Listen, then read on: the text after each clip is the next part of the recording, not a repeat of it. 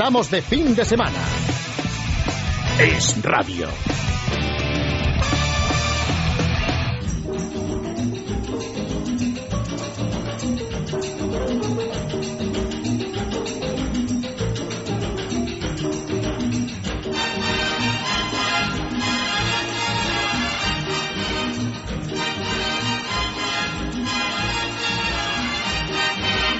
Angelina, Angelina, please bring down your concertina and play a welcome for me, cause I'll be coming home from sea. I say, Angelina, Angelina, please bring down your concertina and play a welcome for me, cause I'll be coming home from sea. Yes, it's so long since I've been home, seems like there's no place to roam. Well, I've sailed around the horn. I've been from San Jose up to Baffin Bay and I've rode out many a storm. Carmelo Jordán, muy buenos días. Muy buenos días. Ángel Martínez Bermejo. Hola, buenos días a todos. Otra vez está tomando un cafetito, ha descansado una hora y viene calentando como el chándal Eso. para hablar de... Estamos aquí calentando. Oye, ¿habéis ido de turismo rural, los dos? Sí, Sí. sí. ¿Con la guía Repsol? Yo, yo rural, pero rural... De nivel. sí. Sí, con, como tú, con rural, pero con avión, quieres decir. No, y, y luego una vez allí el agro era Ya. con sobredorado. So- eh, muy bien. ¿Sobrevalorado? ¿Y tú? Siempre ha habido clases y yo un poco más de todo. Ya, tú más en tu papel, hombre humilde. Pero luego, luego dentro de un rato me Ya, te voy vas a, a crecer, te vas a venir a crecer, arriba sí, luego. sí. Es, es- es la, la vida de ángeles así, un paseo entre la sencillez y el glamour. Yo a los palacios subí, yo a las cabañas bajé. Sí, es lo que es subir todos los días. Hoy no hay campanario, pero por poco. Repsol, por humanidad. Toda la información que necesitas para tus viajes la encuentras en Guía Repsol, la guía más completa. Repsol patrocina esta sección.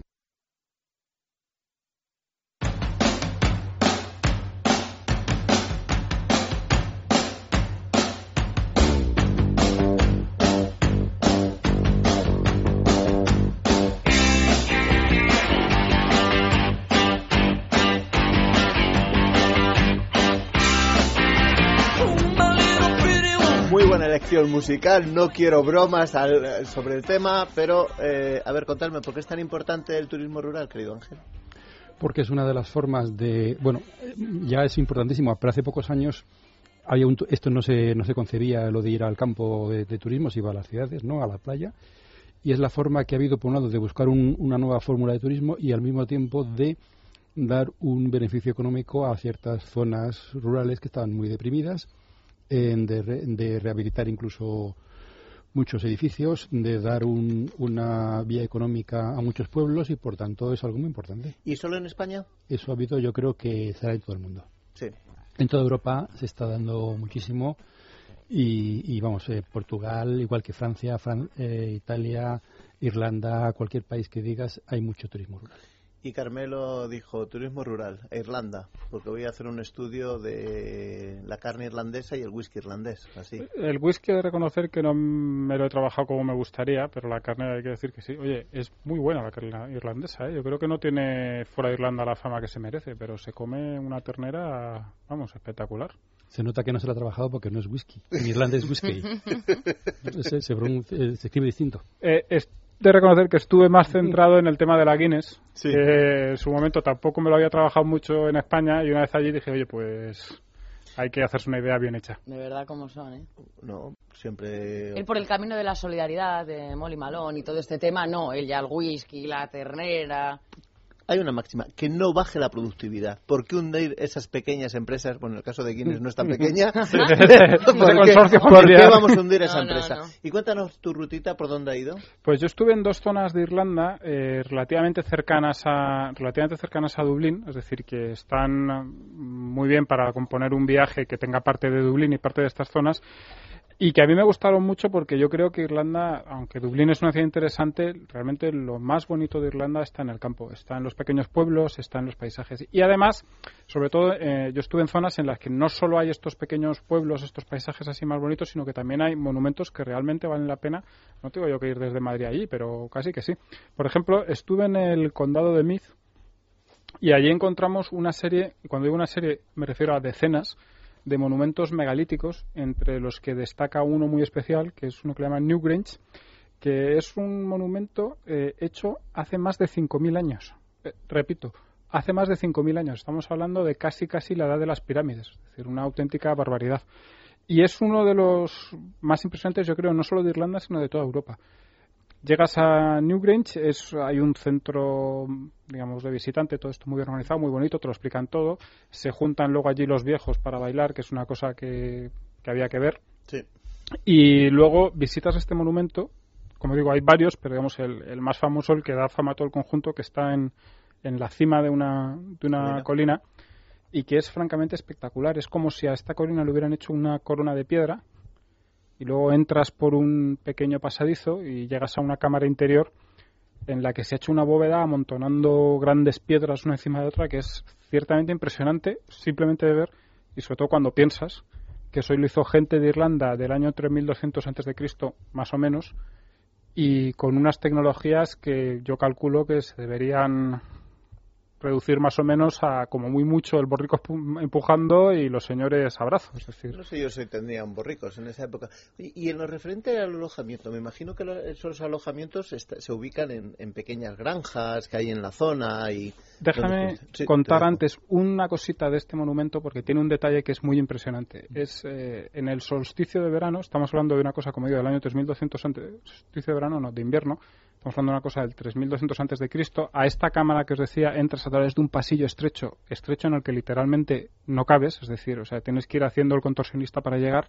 Pues a través de ese pas- pasillo, en el solsticio de invierno, llega un rayo de luz y cuando amanece se ilumina esta cámara interior. Es decir, es el, el efecto que había, por ejemplo, también en, en los templos de Abu Simbel. Sí. Yo había pensado en ese referente. Y estamos hablando pues de gente que consiguió eso con unos medios, imaginaos como ru- rudimentarios, y hace 3.200, hace 5.000 años prácticamente. Es decir, a mí me parece ciertamente impresionante. De hecho, se puede visitar esto en el solsticio de, de invierno. Hay que entrar en un sorteo y si te toca, pues tienes la suerte de llegar allí y luego puedes salir nublado y te haces la puñeta. Pero bueno, eso ya son Ya. cosas del tiempo. que- O ir allí y, que no se sobre ese día y llueve. Y a lo que te lo que lo de los alejamientos hay digamos el, el factor granja que es eh, tiene cierto encanto estás muchas veces en contacto con la gente y hay también el factor antigua casa de campo concepto de casa de campo un poco evolucionado es decir por ejemplo una casa de campo puede ser una villa del siglo XVIII eh, de estilo paladiano y absolutamente maravillosa con habitaciones de techos no altos sino de lo siguiente. Y mm, bueno, pues con decoraciones eh, absolutamente fantásticas, algunas en un estilo más barroco, otras que mezclan muebles antiguos con modernos. Es decir, hay realmente una serie de hoteles rurales porque están en mitad del campo, pero con, con un confort y un lujo que está muy bien. Perdonadme. Uy, esa tos. El Sí, cuidar estoy- ovejas estoy irlandesas. El partido dicho de ayer, El ¿no, partido, ¿no? No, si yo el No, partido el de ayer- del Valencia. mi, estrés era ver si me tocaba la porra y no. Ya, no que te no. ha tocado. Es que- Y, y estas casas además tienen eh, una oferta de precios bastante razonable para mi gusto. Sí. Es decir, porque fijaros un poco el, el tipo de alojamiento que os estoy describiendo. Es decir, Sí, además, estamos hablando en muchos casos lo que llaman manor houses, de estas casas señoriales o granjas, eh, pero de unas instalaciones sofisticadas, digamos. y que, y que no es solo que tienes una habitación estupenda, grandísima, como os digo, con techos altos, con unos ventanales georgianos fantásticos que dan la vista a un parque estupendo que tiene la propiedad y es todo maravilloso, sino que la propia casa en sí es, es un espectáculo. Las zonas comunes son fantásticas, hay muebles, como digo, pues de originales que estaban en la casa, es decir, que realmente estamos a un nivel muy alto y a precios pues que a lo mejor están rondando los 200 euros la noche por una habitación doble con desayuno, que a mí me parecen precios bastante competitivos. Es decir, es posible hacer una ruta eh, con algunos de estos alojamientos por el corazón de Irlanda y con precios que, hombre, baratos yo sé que no son, pero que por lo que tenemos a cambio me parecen muy razonables. Hombre, y también la página de turismo de la Oficina de Turismo de Irlanda tiene un servicio de información muy bueno de hoteles más baratos, ¿no? Eh, en esa línea, habitaciones entre 80 y 100 euros Ah. en granjas en, en el condado de Kerry y en, y en los alrededores de Dublín. Digo, incluso en alguno de estos alojamientos, por ejemplo, en uno de los que os eh, Sí. pienso proponer, ahí las estaciones empiezan en 130 euros. Ah, es decir, pero, digamos, hay distintos niveles dentro del alojamiento y la habitación fantástica, estupenda, pues a lo mejor cuesta, como digo, unos 220 euros, que efectivamente no es un precio barato, pero a cambio de lo que estamos teniendo, que es pues pasar una noche o unos días en una, en una casa palacio del siglo XVIII, oye, pues me parece que no está nada mal. ¿Y nos dices algunos nombres así de referencia? Pues os voy a dar eh, dos nombres. Eh, una de ellas es Pankhursttown, era una casa señorial con parque y granja del siglo XVIII. Esta es, eh, digamos, el momento Lady Di. Sí. Para que vayamos a hacernos una idea. ¿Qué? Nivelazo. Sí, pero también, digamos, en cuanto al tipo de decoración, así como más barroca, con más dorado, eh, pero con buen gusto. Es decir, no estamos hablando de estilo remordimiento, sino una cosa bastante bien, bastante bien ejecutada. Y esta, esta está muy cerca, en, en la zona, en el condado de Meath, del que estamos hablando, de Newgrange, y está muy cerca de Slane Castle, que es uno de los castillos de esa zona, y es un castillo que muchos mitómanos lo, lo, tendrán en sus, no voy a decir sus oraciones, en sus oraciones, pero lo tendrán en su recuerdo porque es un castillo muy relacionado con la historia de la música rock. Ahí, allí se celebran conciertos multitudinarios de vez en cuando. Hay varios discos, varios grupos muy importantes que han grabado allí un concierto, por ejemplo Red Hot Chili Peppers, y es también, a lo que a mí más me gusta, el sitio donde grabaron eh, U2 uno de sus mejores discos, es el Unforgettable Fire, el anterior a al que les hizo extramundialmente famosos, y entonces lo eran, y que se puede ver en algunos vídeos de U2 como están allí pues grabando este disco. Es un sitio bastante interesante y bastante curioso. Además en Irlanda ya sabemos que todo lo que tenga que ver con U2 es sagrado. Además son los dueños de un hotel en el corazón de, en el corazón de Dublín. De Dublín.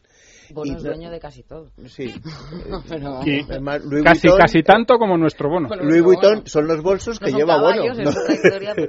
¿Y tienes algún sitio más o nos pues vamos a otro país? Hay, hay un, sitio más que os quería recomendar. Es un pelín más barata, pero no tiene menos encanto. Se llama Bellinter House. Es una villa, como os decía, en el, estilo, en estilo paladio y construida en 1750. Eh, tiene una decoración fantástica, a mí me encantaba porque en las habitaciones pues te encuentras una pieza así como muy moderna, super diseño al lado de una cómoda de la de tu tatarabuela y, y, con unos cuartos de baño fantásticos también de techos altos con la bañera de estas de pie y al lado de la bañera de pies antigua, que se ve que es antigua, una ducha súper moderna con una alcachofa como esta mesa. Es decir, una cosa bastante curiosa. Y a partir de ahí, o sea, en este sitio hay, amén de un restaurante fantástico, que casi se me olvida, hay, ya podemos encontrar habitaciones a partir de 130 euros la noche y es una opción muy buena. Está además, es uno de esos sitios maravillosos en los que te levantas y ves por la ventana un parque fantástico lleno de ese verde que tiene Irlanda. verdad. Además, lo bueno de Irlanda es que el árbol está en su sitio, la ovejita en su sitio, dos vacas más arriba. Yo creo que lo ponen para las fotos, para el día que sale el sol y luego quitan la vaca. En Irlanda lo que hay, eh, a mí me llamó mucho la atención en mi viaje, eso a lo mejor es, digamos, vicio de fotógrafo. Hay una luz muy especial. Yo en muy pocos sitios me he encontrado con, digamos, una cosa que debe estar relacionada con el tiempo, esto que ahora está jarreando a mares y a los dos minutos hay un sol deslumbrante y hay momentos en los que realmente hay una iluminación que no he encontrado en muchos sitios. Y Ángel, tú espero que de presupuesto más ajustadito que Carmelo. Sí, porque a mí siempre me dejas el segundo presupuesto. Ya, el, otro se lleva los Pero tú te vas, él se va tres días y tú ocho, entonces. Bueno, eso hay que decirlo todo, hay que decirlo hay que todo. Decirlo todo. Es decir, que yo me el cuadrante, a ver, es Yo me en sacrifico, tú sales muy por encima de Yo me sacrifico el triple. Eso es. ¿Y qué has encontrado en Portugal? ¿Algunos sitios o en general tu sensación con Portugal? Bueno, en general hay, bueno, hay una página web que hay que visitar, lo primero de todo, que es Top Rural, sí. que tiene un apartado importante sobre Portugal. Rural es una empresa española, yo creo que le acaban de vender la página y lo que empezó siendo una pestañita muy pequeñita en España, ahora Portugal va creciendo, va creciendo y una oferta interesantísima. Sí, ahí desde luego es una de las fórmulas. Luego también hay muchas más páginas. Eh, la página Logi, que parece que es sobre Francia, pero es realmente sobre casi toda Europa occidental. Logis Hotel, es como se llama. O sea, Logis. Logis, eso Claro que lo pronuncio L-O, claro, hombre, de verdad. la francesa. Y bueno, todo desde Portugal, Alemania, Italia, hasta todo el Benelux, todo el Benelux, eh, Suiza, incluso la Guayana francesa, dentro de Francia. Tienen ahí cosas.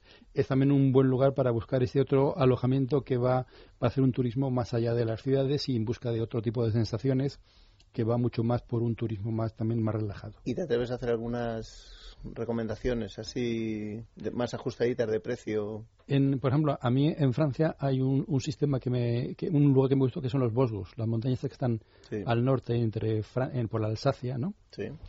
Que tienen desde hace ya muchos años un, un muy buen sistema, se organizan entre varias de forma que tú puedes tienen, eh, tú puedes ir caminando de una a otra pero ellos te se ocupan de tu maleta. Es Eso decir, está muy bien. tú vas, como, te dan, tú desayunas ahí, te dan tu, tu bolsita con tus cosas así en plan francés para caminar, te dan el mapa, caminas tres, cuatro, cinco horitas tranquilamente, llegas al pueblo siguiente y ahí, por supuesto, vas a, a un sitio que tiene pues sus bodegas, tiene sus spas, tiene su todo y te encuentras en la habitación con tu maleta. Te pasas ahí la tarde tranquilamente. Oye, y, y te Ah. abres la maleta y te colocan las cosas en el Eso perchero. Eso ya probablemente- cuesta más, ¿no? Eso Eso- ya- Eso ya no todo el mundo le gusta. ya, No, ya. porque depende también Sí, de... sobre todo si lleva los calcetines del día sí, sí. anterior y Ah, estas cosas. Que la guerra ir caminando- química. Ah. Sí, Elias, sí, ya eso pasa. existe, eso pasa. El Sé de algún periodista que cuando llega al control de la aduana dice a mí no me abra la maleta, que no es mía y tienen vida propia Hay los elementos. Eh, bueno, hay o- otro Sí, tipo de... sí, sí, sí, Sí, pero- incluso aunque no sea hermética, tú coges una bolsa de plástico y le haces un nudo, y quieras que no, oye, Pero hay bolsas. Claro, ya, pero no todo el mundo Bueno, lleva. hay, no todo el mundo llega a la tecnología del nudo, Pedro. hay viajeros que no tienen esos problemas Ya, y bueno, pero ya. vamos, no es el caso. Eso es un detalle creo, mm, secundario.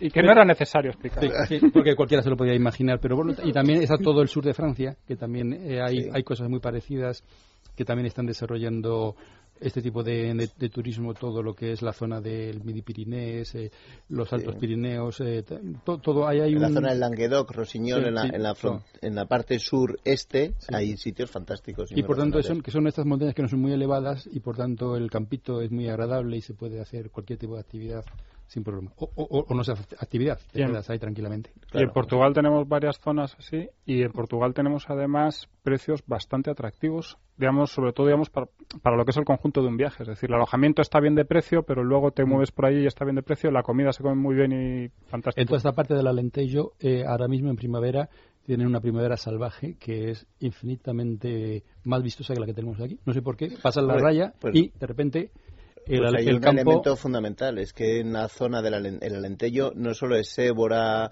y la extremos y la parte seca, sino que tiene una parte eh, marítima Mm. y esa parte marítima viene el agua y viene el mar y es más húmeda. Como es más húmeda, hay más agua y es más... ¿Alguna recomendación te atreves a hacer o...? Ahí. Sí, hay, así ninguna... no, pero vamos, No, en el Alentejo hay muchos lugares que son los eh, estas antiguas fincas que son eh, de, de- que son bodegas que están Sí. en mitad del campo, normalmente encima de un hoterito, o sea, donde hay una colinita, encima está la casa y ahí tienes eh, turismo rural de calidad, tienes bodegas, tienes restaurantes, tienes la gastronomía lentellana, más allá, por supuesto, de las pousadas que, que hay muchas en También Portugal y que en Alentejo están las grandes monasterios, estos que son los de Évora, etcétera, etcétera, que son de lo, de lo más espectacular que hay, ¿no? Pero también está este turismo que son el de las bodeguitas, casas mm, rurales muy buenas y estupendas. Pues muy bien. Y estos habéis ido los dos con la guía Repsol, tú sobre todo, que Sí, llega sí. a Portugal. ¿eh? Pues porque ya tenemos los dos. Ya, Ya Repsol. ya eres- y además te he visto que ya tienes un iPad, ya eres un hombre moderno. Sí, sí. Ya no hablas, ya. el, el de aquí lo sepa manejar ya. Bueno, la- lo hemos logrado arrancar hoy. Vamos Ya. por buen camino. Para la Mm. semana que viene, nivel 2, y alguien de los de tecnología nos ayudará. Tú, además, hay una aplicación que le pones pu, pu, Repsol y te sale la guía Repsol. Eso es lo que estoy deseando Claro, usar. y ya está, y no llevas el papelote. Solo la tecnología más avanzada y lo aprendido en las competiciones de motor más exigentes garantizan la máxima eficiencia de nuestros carburantes. Alarga la vida de tu motor dándole un mayor rendimiento con menor consumo. Repsol Efitec 98 y Diesel E Plus 10. Repostaje inteligente. Repsol. Inventemos el futuro.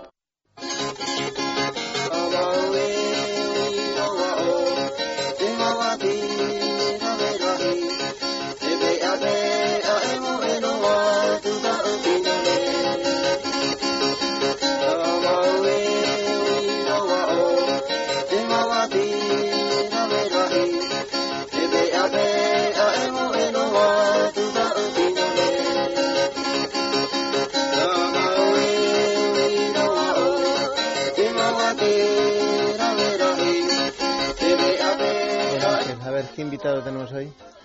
Pues para hablar de uno de los lugares más exóticos y paradisíacos que uno se puede imaginar, tenemos a- aquí a Elena del Amo, que es una viajera de las de verdad, periodista intrépida, que ha ganado el año pasado el premio Tahiti y sus letras por un estupendo reportaje publicado en, en el Viajes del Mundo que se llamaba Tahiti a las puertas del mito. Claro. Porque es que evidentemente Tahiti y el mi- y mito son dos conceptos muy relacionados. Pero Elena, que ante todo es muy buena amiga, no se quedó a las puertas, sino que fue allí, se quedó y Se sé que luego volvió, ¿o Bueno, no? Y una tercera vez que volví, gracias ¿Sí? al premio. Oye, el, el premio era Claro. un viaje a Tahití, Volver. con lo cual volví la tercera vez de vacaciones. Y Y ahora, trabajando. como somos amigos, a ver con quién fuiste. pues que me, es lo típico cotilleo, me- momento me- cotilleo. me llevé a mi sobrino. Ahí estamos, Lox. Quería que lo dijera porque Elena del Amo de Embarte, de buena escritora, buena periodista, buena fotógrafa y buena amiga, es la tía ejemplar. Es Bueno, más, he, he recibido varias solicitudes claro, de ser tía de Elena ser- del Amo. Claro, es verdad. Y es que solo la gente cuando tiene un sobrino o tenemos sobrinos, sabemos lo bonito que es llevarle al sobrino a estas cosas. Exactamente, pues ha disfrutado, claro. Bueno, Como es el ver, único. Cuéntanos por qué hay que ir a Tahití. Bueno, desde O, luego, o a la Polinesia francesa desde hace ya más de dos siglos, desde la llegada de los primeros navegantes europeos a estas islas de los mares del sur, todo esto Tahiti y sus islas más o menos tiene el concepto de paraíso terrenal.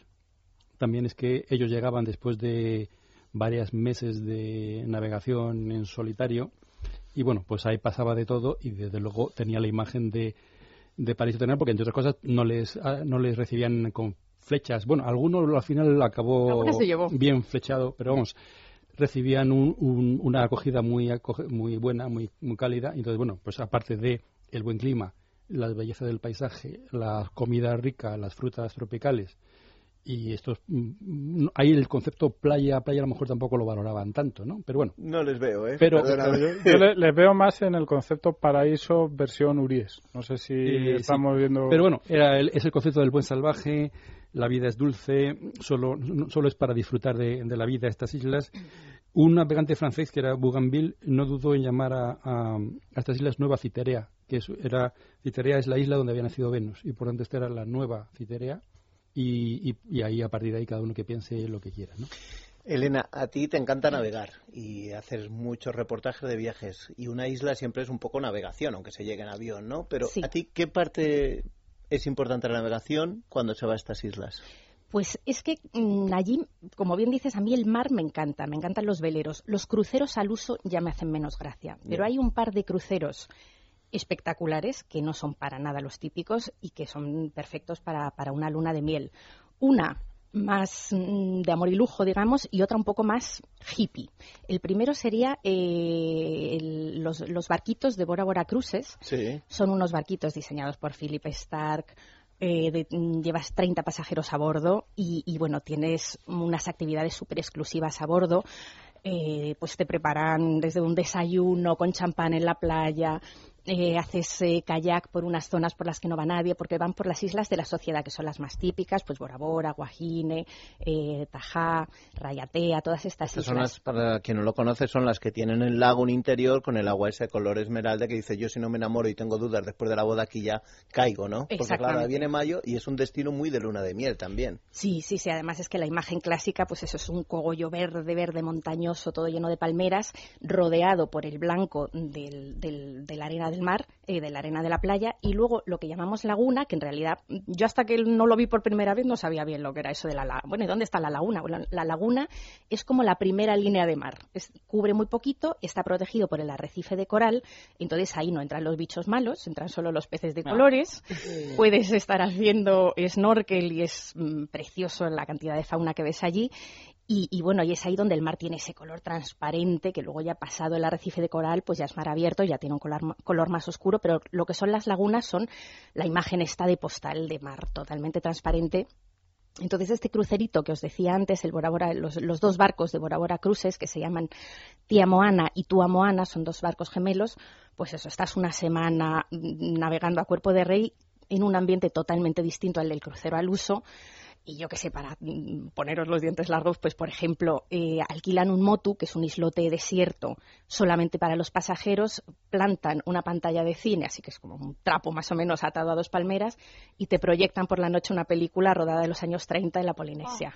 O sea, como dice Pedro, si no te enamoras aquí, no, nos te enamoras en poniendo los dientes largos, ¿eh? ¿Veis? Y No, vosotros no. defendiendo las pensiones, de verdad. Ángel, algo más antropológico, menos placentero, la parte de trabajo. Que Bueno, hay un concepto antropológico muy interesante porque es que, eh, digamos, yo había hablado antes de la idea esta del paraíso terrenal en el sentido de que es el, el- era el disloque padre cuando llegaban los El disloque padre, como Los- concepto sí. artístico me gusta. ¿eh? lo- lo- los marinos eu- europeos, pero ahora se ha dado la vuelta a la tortilla y se ha convertido en el destino de luna de miel, es decir, del amor mm, como debe ser. Es decir, tú te casas y luego vas ahí a vivir como debe ser la, la- la vida con, con tu pareja, nada más. Sí. Ha, sido un cambio de concepto muy, muy, muy curioso que se da y por tanto Tahiti es, Tahiti hablando de las islas de la Polinesia francesa, es un destino muy espectacular para las lunas de miel.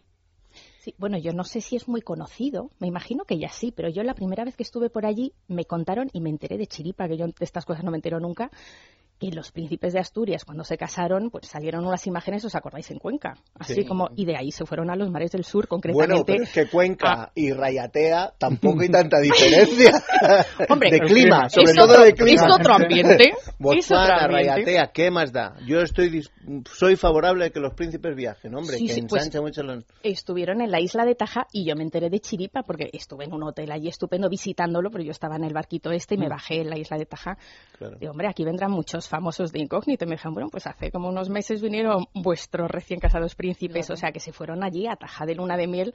Eh, Taja es una de las islas que tiene uno de los hoteles más espectaculares de, de toda la, a- de todo a- el Pacífico. A ese mismo. Sí. A ese mismo. Al bueno. Y una Sí. pregunta si, No se fueron a la pensión. si me permitís, hombre, por, por pabellón de España hay que dejarlo alto, no Que van se a ir a llaman una git, pensión. ¿no? Git, git. Gites sí. se llaman las expresiones. Eh, la sensación que tenemos los que no hemos tenido la suerte de estar en Haití, yo creo que es una sensación que te construyes para que la envidia no te corroa demasiado, es que a lo mejor es un viaje muy largo y luego allí eh, no hay demasiadas cosas que ver. Es decir, no sé si vas de una isla a otra, son hay las suficientes diferencias, es lo suficientemente interesante para un viaje, amén de lo que es simplemente el relajo maravilloso, que eso lo damos por supuesto.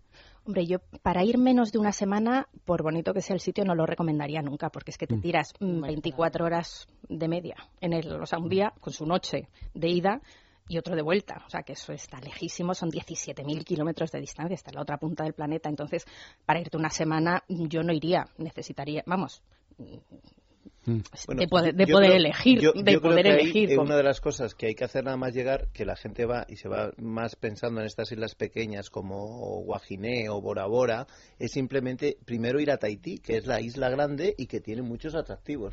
Bueno, Tahití es donde está el aeropuerto de Papete, es decir, todo el mundo, salvo eh, alguna excepción rara que llegue en barco o tal, todo el mundo entra por Tahití y todo el mundo sale huyendo de Tahití en busca de estas islas más románticas de nombre más conocido, Bora Bora, Morea, etcétera. Eh, Tahití tiene una cosa que es Papete, que es la capital, que bueno, evidentemente uno no viaja hasta allí para ver Papete, pero bueno, tiene una cierta gracia esta, esta ciudad francesa en mitad de- del trópico Con Boulangeries, Sí, con sí. sitios que te Sí. ponen... las tiendas de moda son las mismas, solo que siempre en, en permanente temporada primavera-verano. Claro, Aquí no con- hay temporada otoño-invierno. con sus atascos también, También, porque ver un también. atasco en mitad de, de- claro, de Pero bueno, la isla es grande y por donde tiene una naturaleza interior bastante exuberante. Hay, enfrente, o sea, desde, Ta- desde Papete tú ves ahí en el horizonte Morea, está a muy poquitos kilómetros, de hecho hay, un- hay barcos continuamente y esa ya es el, la, llegas a una isla ya sin estas ciudades grandes, tienes esta naturaleza absolutamente exuberante de, de montañas de estas verticales, pero que no son son de roca vertical, pero que aún así están cubiertas de vegetación. Es una cosa muy Bueno, sorprendente. algunas son de origen volcánico Sí, sí, y por es- eso tienen esta forma de cono. y estamos además habido hablando- un nuevo turismo que es precisamente ir en coche, excursiones en coche Sí. y atravesar la isla Sí. por el interior Porque, para ir dentro porque aparte. Morea tiene una forma muy rara, de forma que si tú subes a un colladito de estos, ves por un lado el- la parte exterior, pero también el interior, que tiene una, dos, la- dos bahías muy profundas y por tanto tiene este, todo está con sus palmeritas, es una imagen muy espectacular. Tenemos estas islas de la sociedad que se llaman así porque están como muy asociadas, están muy cerquita una de la otra, que son estas de origen volcánico, Tahiti, Morea, Bora Bora, Guajiné, etcétera, etcétera. Lo que pasa es que estos viajes hay que combinarlos con, probablemente, con una, como mínimo, con alguna de las islas de las Tuamotu, que son estas islas coralinas, muy bajitas, realmente no hay nada a más de tres metros de altura, que son un, un anillo de coral con una gran laguna interior y ahí, por tanto, es el lugar para el dolce farniente, si quieres, pero tienes todo tipo de deportes acuáticos, está el mundo de la perla negra, que es muy atractivo, es decir, si tú vas, un recién casado acaba comprándole una perla, unos, un, un collarcito, ah, esa- esa- eso cae sin, sin, sin duda. Y es que esto es una cosa única que hay ahí. Son perlas cultivadas, pero cultivadas de una forma muy peculiar, muy natural, y es una cosa realmente, son realmente maravillosas. Elena, hablábamos antes de la parte antropológica y a mí siempre me resulta muy curioso las personas que viven ahí, porque están por un lado los exiliados de lujo, que estos franceses que un poquito así ¿eh? así un poco. Uh. Pero luego en el jardín trasero este que tiene Francia. Pero luego los los, uh, los la gente nacida allí, los la parte los polinésicos, digamos, las relaciones sociales y todo son gente muy especial. Sí, sí, sí, sí. Además, eh, cuando lo ves allí, claro, tú mm, tenemos todos la imagen probablemente de los cuadros de Gauguin, ¿no? De estas bahines maravillosas, complacientes. Y desde el punto de vista antropológico ves cómo ha cambiado un poco mm, con los siglos, pues mm, ha cambiado bastante esa imagen de porque yo no, por ejemplo, no he visto más gente obesa en ningún sitio. O sea, las formas de vida han cambiado totalmente y de ser gente que tenía que estar pescando, que vivía en un entorno muy agreste, que tenía que utilizar su cuerpo para, bueno, pues para cazar por esas montañas. O sea, pues ahora mm, todo aquello ha desaparecido. Mm, ellos son ciudadanos franceses, tienen pasaporte francés, aunque estén en la otra punta del mundo. Entonces, eh, es muy curioso ver mm, cómo gente vive de una forma bastante tradicional, pero, pero afrancesada, cuando tienen un aspecto, bueno, ellos son de origen maorí, entonces eh, el fenotipo es totalmente distinto, pero bueno, tienen su pasaporte francés, no funcionan con euros, funcionan con los francos del Pacífico, que es un, una moneda así como muy exótica, unos billetes muy exóticos, así muy floridos. Y las monedas son como grandes, luego no valen mucho. Y que tienen un cambio fijo con el euro, o sea que no hay problema nunca, no tienen problema de... Ah, pues esto es una solución para lo nuestro, ¿eh? la prima de riesgo te la dejan fija y se bloquea y no tienen problema. Creo que es otro concepto distinto, pero bueno. Eh, y, bueno, no sé, para, para, yo creo que para ver la parte más eh, ancestral, digamos, de, la Polinesia, de lo que yo conozco, no conozco los cinco archipiélagos, el de las Gambier y las Australes no lo conozco, pero los otros sí, o sea, la sociedad sí, las Tuamotu preciosísimas de las que hablabais antes también, y un sitio que es totalmente distinto Mm, y que a mí me apasiona son las marquesas, que rompen totalmente el tópico de la Polinesia, así un poco de amor y lujo, y es una tierra pues muy agreste, muy poco habitada, porque bueno, allí pues estaba más habitada cuando empezaron a llegar los misioneros, los balleneros y bueno, pues eh, sufrieron el contacto con los europeos, no, bueno, murieron pues como chinches de, de, de, simples gripes, del contacto con, con nosotros, está todavía muy deshabitado y tiene una atmósfera muy particular, tienes muchos restos eh, eh, mm, arqueológicos, es donde más quedan y la gente, claro, está todavía, es que están como a cuatro horas de, de Tahití, o sea, que es que están... Cuatro horas de avión. De avión, de avión, sí, sí, sí, sí, no, no de un avión, no. No de la avioneta del tío Manolo, sino de un avión a reacción de línea regular y son tres horas y media, no cuiva, deben ser como tres horas y media. Son aviones relativamente pequeños que van, no, pronto no van tan rápidos como los grandes jumbos, pero son La distancia, claro, o sea, es que están tan tan lejos de cual, o sea, si en Tahití ya se está lejos, en las Marquesas es que ya se está donde Está mucho más al norte, ya el clima es un poquito más más fresco que en, que en Tahití. Mm. Por tanto, el agua también es más fría y no hay barrera de coral.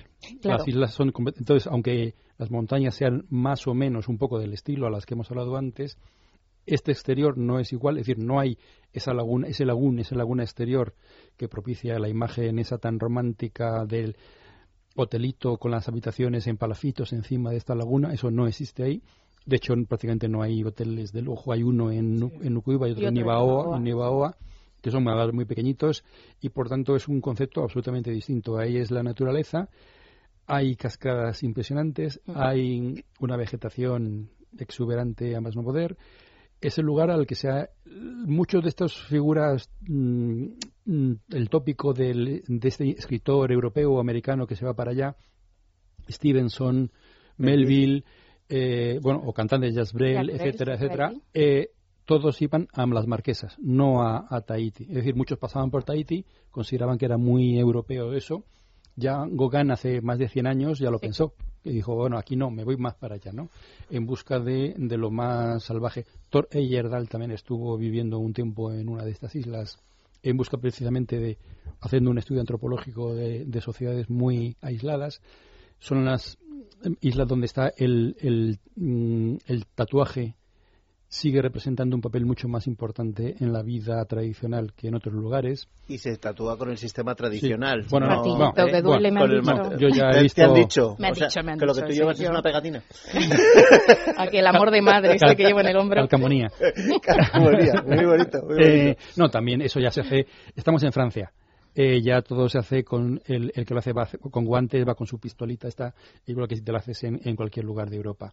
Y claro, los diseños son mucho más profundos en el, profundos en el sitio del, de- del concepto, lo que significa. No es un dibujo ahí de, de- No. de cualquiera, sino tienen un- un- un- una connotación histórica y cultural mucho más No importante. es lo que sale en el Discovery Channel, ¿no? De Pues no sé, a lo mejor también puede salir. pintura, eh, pintura, tinta en Los Ángeles y esas cosas. Oye, dentro del Pacífico, otros destinos que os atraigan, en los que habéis estado y que sean recomendables para ese viaje que se hace una vez. Hemos dicho antes lo de la luna de miel, o decir, mira, me voy a dar una alegría porque Tacatán. Eh, ¿De qué islas te No gustaría sé, ir, Elena? eh, eh, ¿Aceptamos Australia como isla? También aceptáis Australia como isla. isla un poco Aquí a lo grande, aquí a Ah, lo grande. como de Bilbao, del Claro, mismo Bilbao. pues a mí nada- eso, claro, también me parece, además que se combina bastante con la Polinesia, ya que uno se pega el gran viaje de una vez en la vida, que tantas parejas pues tienen ahí alegría y presupuesto para, para Alegría, pegarse un- presupuesto y vitalidad. Sí, y bueno, si no siempre está Cuenca, pero vamos, que es maravillosa. Y tiempo. Claro, pero, pero ahí, pues la gente que sí quiere hacerse a lo mejor un tres semanas, un mes, pues sí que lo puede combinar y hacer un tipo de mm, luna de miel más alternativa. Allí te puedes alquilar, por ejemplo, una autocaravana Sí. y te atraviesas, no toda la isla, porque eso es mm, todavía más complicado, pero bueno, un tramo así que te, que te interese, vas conduciendo a tu aire. A mí es un concepto que me gusta mucho, no es muy típico, pero también hay novios más hippies. No, y que es una prueba de que- amor, porque si aguantas en una autocaravana un Sydney Perth, pues ya sabes que eso Que- que- los primeros cinco años los aguanta ¿Y en incluso por la comida de Navidad. ¿En qué orden? Primero la autocaravana y luego la Y luego la boda, porque si eso no funciona, ¿para qué te vas a casar?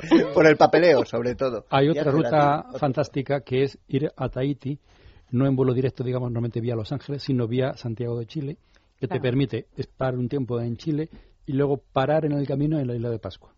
Es decir, combinas un, un gran viaje por el continente, que es en este caso Chile, pero luego Isla de Pascua donde puedes pasar dos, tres, cuatro días viendo este lugar que es único en el mundo, sobre todo por la cuestión arqueológica que hemos dicho, los moais, estas es- estatuas gigantescas, únicas en, en el mundo, y en cantidad, en calidad, en tamaño. Es decir, las siguientes más grandes están en Ibaoa, que es esta segunda isla de la Marquesa de la que hemos hablado, pero como ca- en cantidad, los famosos son los moais de, de Isla de Pascua. Que de ahí luego continúas, al cabo de estos dos, tres, cuatro días, continúas a Tahití y enlazas con todo lo que hemos hablado antes como gran, como gran viaje. Pues muchísimas gracias. Mira, ya viene el hombre de cine y decir de cosas grandes. Elia, ¿tú has ido al Pilar de Zaragoza? Sí, ¿Sí? ¿Y lo has visto por dentro? claro. ¿Lo has visto con Telefónica?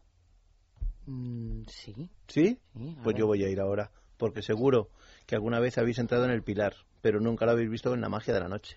Ah, bueno, esto no. Y acompañado de personajes que te cuenten y te harán sentir la historia y te desvelan las obras de arte que hay dentro y te explican toda la basílica. Y aunque sea en mayo o en abril, es otra cosa, la, Claro. el- la Sí, basílica sí, del Pilar. sí.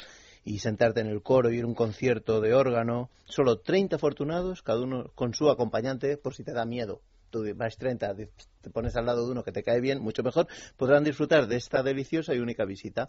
¿Y cómo? Pues nos apuntamos en viajes al interior de la cultura con www.telefónica.es barra cultura y si no tienes suerte con la visita también puedes tocar te puede tocar una tablet o un ebook como la tablet nueva Repíteme que la dirección, que es lo importante. www, lo voy a decir con tono de radio, Claro, no, punto, a ver. telefónica.es barra cultura. ¿eh?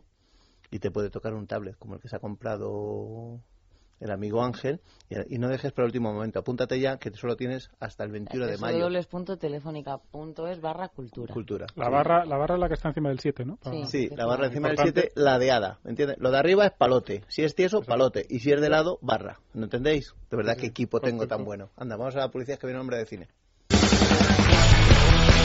Estamos de fin de semana. Es radio.